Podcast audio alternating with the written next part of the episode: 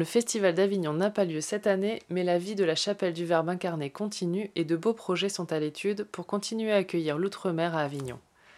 Michel Sylvestre, en quoi c'est important de continuer à réhabiliter les bâtiments? Vous voulez dire par là la deuxième vie ou la troisième vie de la chapelle du Verbe incarné. C'est-à-dire que le Verbe incarné n'est pas aujourd'hui un bâtiment statique, avec une programmation statique.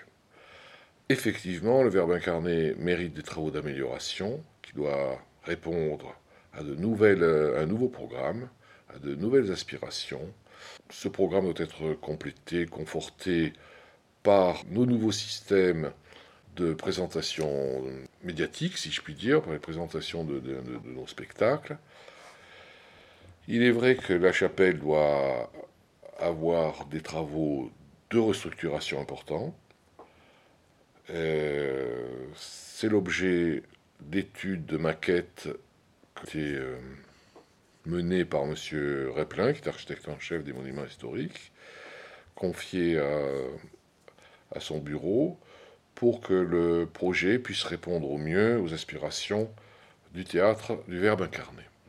Et euh, est-ce que vous pensez que de transformer une chapelle en théâtre, ça lui fait pas perdre un peu son âme? Écoutez, euh, malheureusement, ce bâtiment avait perdu, pas son âme, mais avait perdu sa première vocation, puisque ça a été, comme je l'ai dit, euh, une imprimerie, euh, un magasin de tanneur. Euh, que voulez-vous Aujourd'hui, c'est un théâtre et c'est un théâtre qui est largement ouvert au public. Euh, on ne peut que se réjouir de cette nouvelle vie. De nouveaux travaux sont prévus? Ce qu'il convient de préciser, c'est que tout, au moins la salle de spectacle doit, répondre aux nouvelles normes avec une acoustique tout à fait améliorée.